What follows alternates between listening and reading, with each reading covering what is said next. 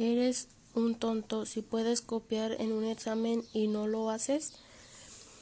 Hoy no es tu día de suerte, son las ocho con quince y estrenas la mañana con un examen de filosofía.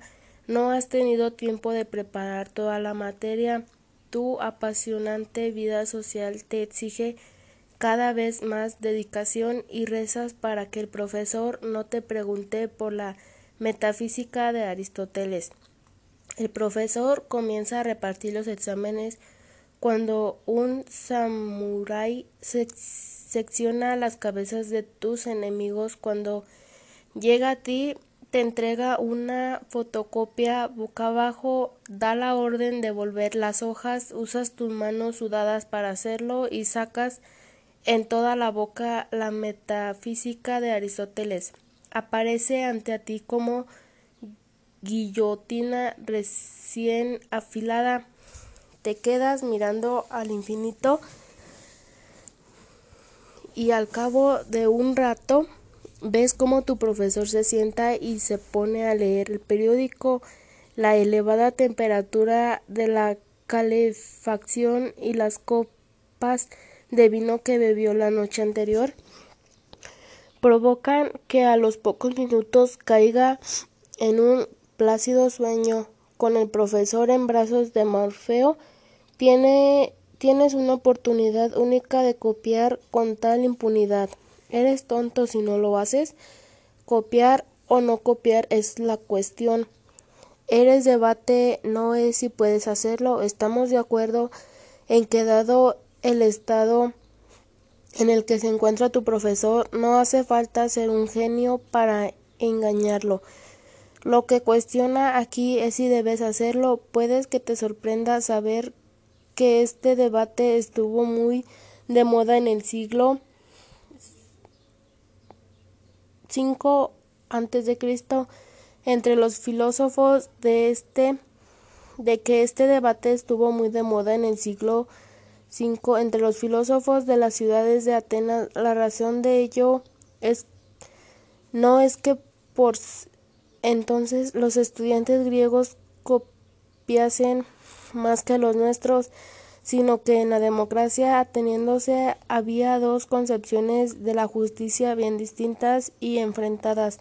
Por un lado estaba Sócrates 470 a, 4, a 399 a.C., un filósofo que dedicó su vida a educar a los jóvenes para que fuesen justos, tan, tan importantes para él de sus discípulos fuesen ciudadanos honrados que les enseñó que es preferible sufrir una injusticia que cometerla que el otro lado estaban los sofistas un conjunto de sabios, los mayores extranjeros que acudían a Atenas por temporadas para formar también a los jóvenes para que no fueran buenos ciudadanos, sino para tener éxito y conseguir poder. Los sofistas eran maestros itinerantes, sino para tener éxito y conseguir poder. Los sofistas eran maestros itinerantes que enseñaban oratoria el arte de hablar en público y retórica, el arte de persuadir y convencer mediante el discurso. A diferencia de Sócrates, cobran por sus enseñanzas. Pródico, por ejemplo, cobran a sus alumnos cuatro dracas por clase, unos 130 euros al cambio actual. ¿Cómo puede alguien forrarse enseñando a hablar a otros a hablar y a persuadir? ¿Qué utilidad tiene saber hablar bien?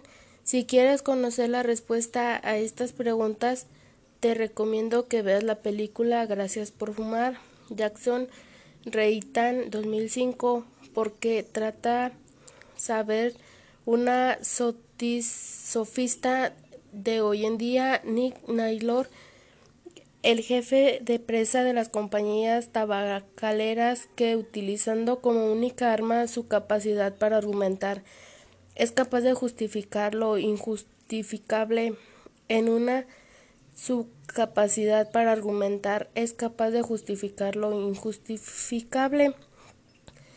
En una de las escenas más conocidas de esta película, Nick acude a un programa de televisión para hablar sobre los efectos negativos del tabaco. La presentadora entrevista a un chico de 15 años, exfumador y enfermo de cáncer. Aunque Nick parece tener todas las de perder en el debate, es el primero en tomar la palabra, dice ¿Cómo diablos iban las tabacaleras aprovecharse de la pérdida de este joven? No me gusta pensar en términos tan indispensables, pero antes que nada estaríamos perdiendo un cliente. No solo es nuestro deseo, lo que nos conviene es que el chico siga vivo y fumando. Déjenme decirles algo. Las asociaciones que están en contra del tabaco quieren que este joven muera para que las aumenten los presupuestos y a eso se le llama traficar con el sufrimiento humano. Este tipo de retórica sacaba a Sócrates de sus casillas, el viejo y maestro el viejo maestro de filósofos se enfadaba mucho con esta clase de discursos que no buscan la verdad, sino manipular la persuadir. Para Sócrates las leyes son sagradas y deben respetarse siempre. Los safistas, en cambio, defendían que la idea de justicia es relativa a lo que entendemos por bueno y justo, depende de la sociedad en la que hayamos nacido.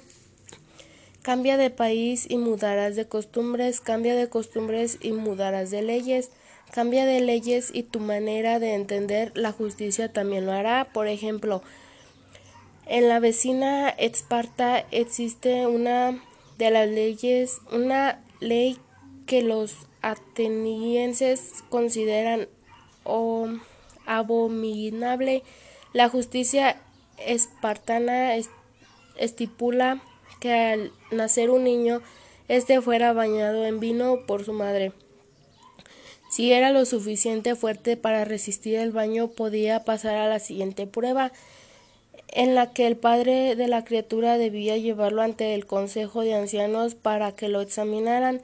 Si estaba deforme o inclente, era rechazado y lo conducían a un conocido desfiladero desde el que se lo dejaban caer, pero no hace falta que nos pongamos tan drásticos. Por ejemplo, en España la ley estipula que los menores de 18 años no podrían beber alcohol ni tampoco podrían comprar este tipo de bebidas. En cambio, la justicia alemana permite que a partir de los 16 años se pueda comprar y consumir cerveza, champán o vino. Lo que es injusto en una región de Europa es justo en otra. Copiar es de sabios. Volvamos al examen porque imagino que te interesa resolver cuanto antes tus dudas morales sobre la opción de copiar. Empecemos por conocer cuál es la opción que tienen los sofistas sobre la posibilidad de saltarse la ley Trasimaco 459 a 400 a.C. nació en actual Turquía y desde ahí viajó hasta Grecia donde se forró escribiendo discursos para otros y dando clases sobre cómo hablar en público. Como todos los sofistas de la época cobraban un dineral por sus enseñanzas y terminó por convertirse en una de las personas más ricas y famosas de Atenas. Trasimaco te diría, después de haberle pagado, que seas pragmático, que dejes de comportarte como un meapilas y que copies sin remordimientos. En este mundo no merece la pena ser honrado porque el hombre justo siempre sale perjudicado, mientras que el injusto sale beneficiado. Las normas solo son instrumentos creados por los poderosos en su propio beneficio. El examen no está hecho para ayudarte a aprender unos contenidos, sino para facilitarle la vida al profesor. Es más fácil y económico para el sistema enseñarle a contestar preguntas de manera mecánica sobre un papel que hacerlo en función de tus necesidades y de tus intereses.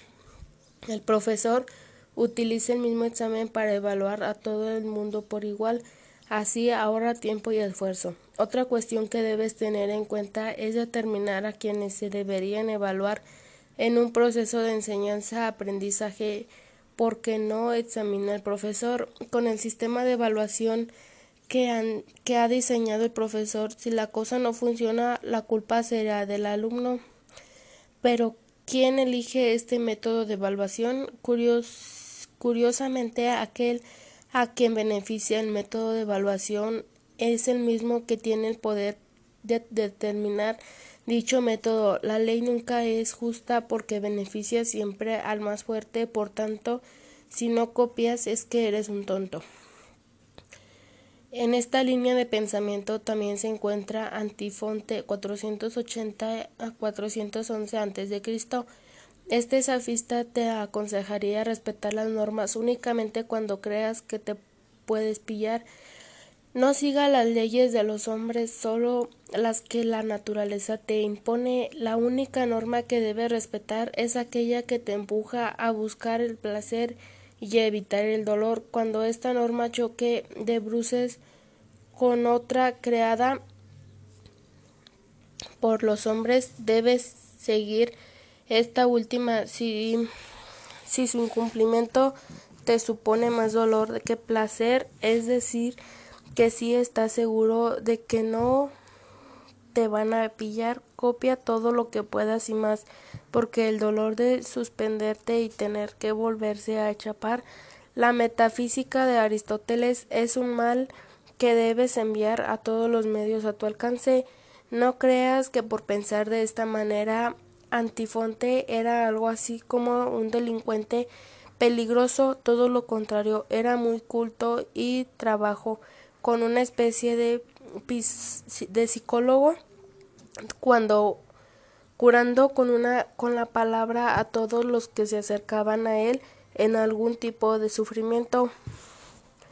Otro sofista que te apoyará si decides copiar es Hipías de Elide 443 a 399 a.C., un gran viajero que, visitó numerosas ciudades sobre todo Esparta y Sicilia. Cuentan que tenía un carácter muy agrio y en una memoria descomunal. Debía ser algo así como un asistente de Google, la manera con mala leche. Hippias defendió la idea de la unidad de especie humana para naturaleza.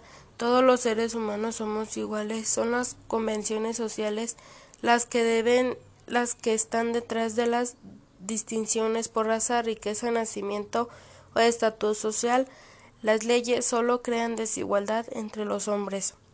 Antes muerto que tramposo, Sócrates prefirió morir antes que hacer trampas, así que imagínate que te dirían si te vieran copiando.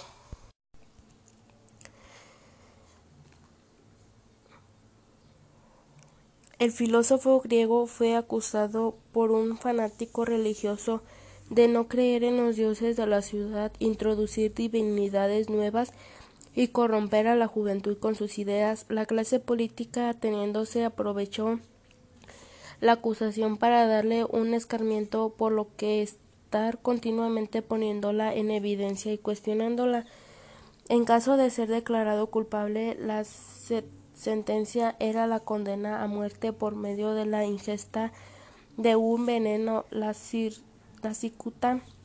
Durante el juicio, Sócrates realizó una defensa de su vida y de su pensamiento. No se retractó ni un, de ni una sola de sus ideas y su uso irónico sentido del humor contra los jueces. Tras su defensa, una mayoría simple de los 501 ciudadanos que formaba el tribunal lo consideraron culpable, pero se le concedió al condenado que propuese una pena alternativa. Sócrates podría haberse salvado poniendo el destierro, pero en lugar de eso, con fina ironía, propuso que Atenas le pagase por los servicios prestados. Gracias a sus insidiosas crías había mejorado a los hombres y a la ciudad. Durante su estancia en prisión, mientras esperaban que se cumpliese la sentencia, sus discípulos intentaron convencerlo de que se fugase. Sócrates se negó en redondo, mostrando coherencia con todo aquello que les había enseñado un buen ciudadano debe ser justo y respetar las leyes en todo momento. Nunca debes hacer trampas ni siquiera para salvar el pellejo. El tiempo que le quedaba de vida lo dedicó a lo más que le gustaba a dialogar con sus amigos. Reproducimos seguidamente los últimos momentos de la vida de Sócrates según según nos los transmitió su querido discípulo Platón. Sócrates a su verdugo y bien, buen hombre, que tú que entiendes de esto, ¿qué debo hacer? Verdugo. Solo debes beber el veneno y pasear hasta la hasta que las piernas te pesen. Luego túmbate para que hagan efecto Sócrates. ¿Habrá que hacer algún brindis? ¿No? Yo solo me encargo de triturar la cantidad de cicuta precisa, Sócrates. Bueno, entonces brindaré por los dioses para que me ayuden en mi viaje, que así sea. Y dichas palabras, bebido el veneno, conteniendo la respiración sin asco ni dificultad, hasta este momento nosotros habíamos podido contener el llanto, pero cuando le vimos beber no lo soportamos más ya mismo contra mi voluntad lloré amargamente al ver cómo me roban a mi amigo. Y Apolodoro y Apolodoro que no había cesado un momento de sollozar rompió en demostraciones de indignación. No hubo nadie que me los presente salvo el propio Sócrates que no se conmoviera. Entonces nos dijo, Sócrates, pero ¿qué demonios estáis haciendo? Si mandes salir fuera a mi mujer fue para no escuchar su llanto y poder morir tranquilamente, tranquilizarnos y comportarnos como hombres. Al oírlo sentimos vergüenza y contuvimos el llanto. Sócrates dejó de pasar y se acostó boca arriba como le había indicado su verdugo. Este le observó las piernas, le apretó el pie y le preguntó si lo sentía. Sócrates le dijo que no. El verdugo fue subiendo y nos mostró cómo iba enfriándose su cuerpo y quedándose rígido. Nos dijo que cuando el frío llegase al corazón moriría. Empezaría, empezaba a tener frío en el vientre cuando nos pronunció sus últimas palabras. Sócrates, me cachis, se me olvidó, se me olvidado sacrificar a un gallo a Asclepio. Al cabo de un rato, un estremecimiento y la mirada se le quedó inmóvil. Gritón le cerró la boca y los ojos. Este fue el final del mejor hombre, más, el más santo y justo de todos los que hemos conocido. Pero, ¿qué quiso decir Sócrates con lo del gallo? En la región griega era costumbre sacrificar a este animal a Asclepio, el dios de la medicina, cuando un enfermo se curaba para el alma de un hombre al que a que una sociedad corrupta le había impedido pensar con libertad, la muerte era única cura.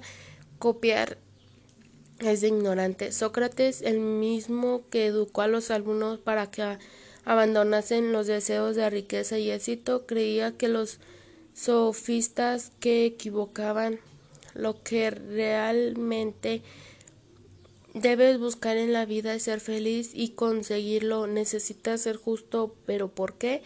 ¿Qué relación hay entre la justicia y la felicidad? Sócrates entendía la justicia como la capacidad de hacerlo como hacer lo correcto. Los seres humanos nacemos con la posibilidad de decidir qué hacer con nuestra existencia y conforme vamos viviendo tomamos decisiones que van determinando un camino y una biografía. Podemos acertar en estas elecciones o equivocándonos.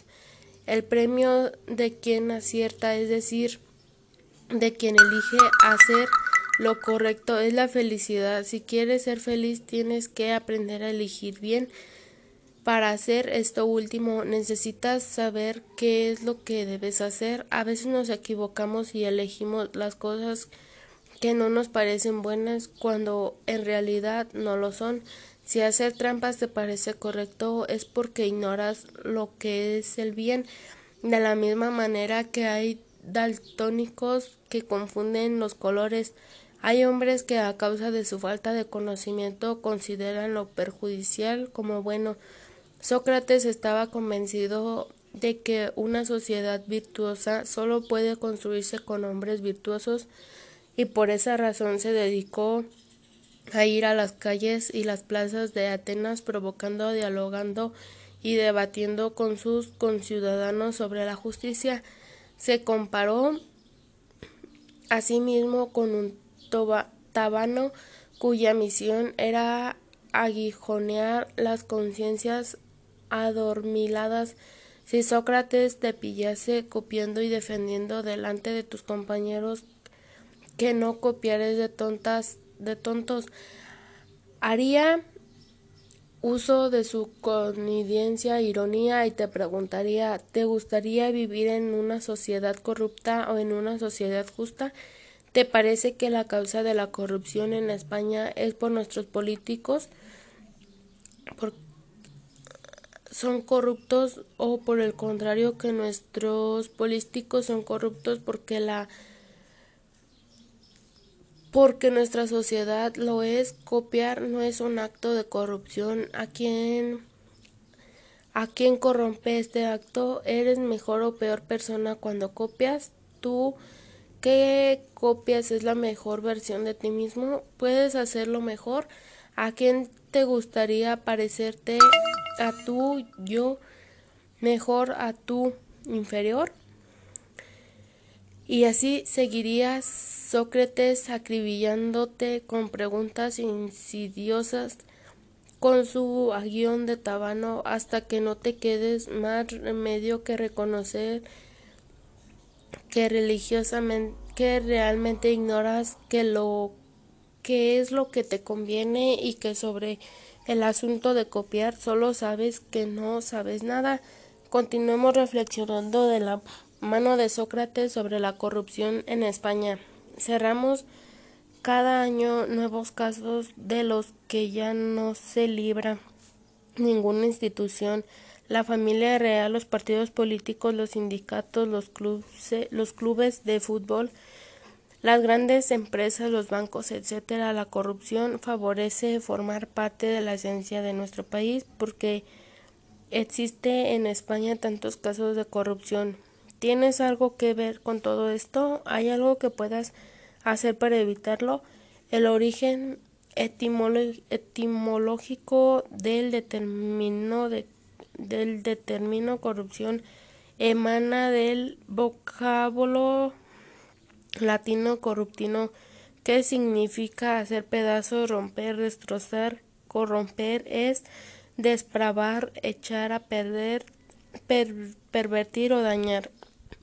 En este sentido podemos hablar de la corrupción como una depravación moral. En todo acto de, corrupción, su ejecutor no solo hace pedazos su integridad, su honor y su dignidad, sino que además rompe una relación con otros hombres que es muy difícil de restaurar. La mentira, por ejemplo, es una forma de corrupción.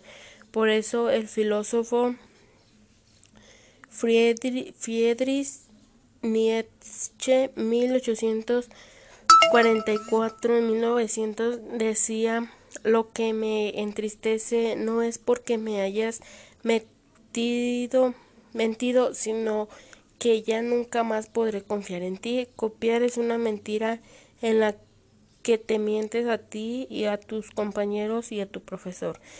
El filósofo español Emilio Lledo, 1927, siguiendo las ideas de Sócrates, considera que el corrupto por su mala fe es un ignorante de sí mismo, no sabe quién es ni qué está haciendo, el que maneja la mentira y el engaño acaba siendo pura falsedad. Si no has, no has utilizado alguna vez la frase es un falso para referirte a una persona que ya no es digna de tu confianza, Sócrates y Yedo te invita a vivir tu vida teniendo como principios la justicia y la verdad, cosas que se resumen en ser gente docente.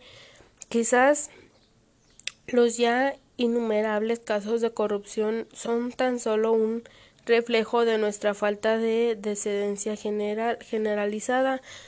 Muchos de todos ciudadanos se preocupan por cultivar la belleza de su cuerpo. Todos los días hacen un sacrificio por no parecer feos ante los demás. También hacen un esfuerzo por cuidarse su higiene y seguramente se sentirán muy incómodos si alguien les dijese que huelen mal, pero parece que no todos se preocupan por tener una buena higiene moral, es decir, por ser personas decentes para Sócrates debería preocuparte por tu alma no huela mal y por porque nadie pueda decirte que eres un mentiroso, un tramposo o un falso. El maestro estaba muy alarmado por la corrupción política y moral de su ciudad. Creía que era la única solución posible para educar a la juventud decente y honesta. Solo con los jóvenes como tú que defiendan la verdad y la justicia pueden salvarse. Atenas y España estaban preparando estás preparando para salvar a España o con quizás quizás siguen, sigue siendo parte del problema.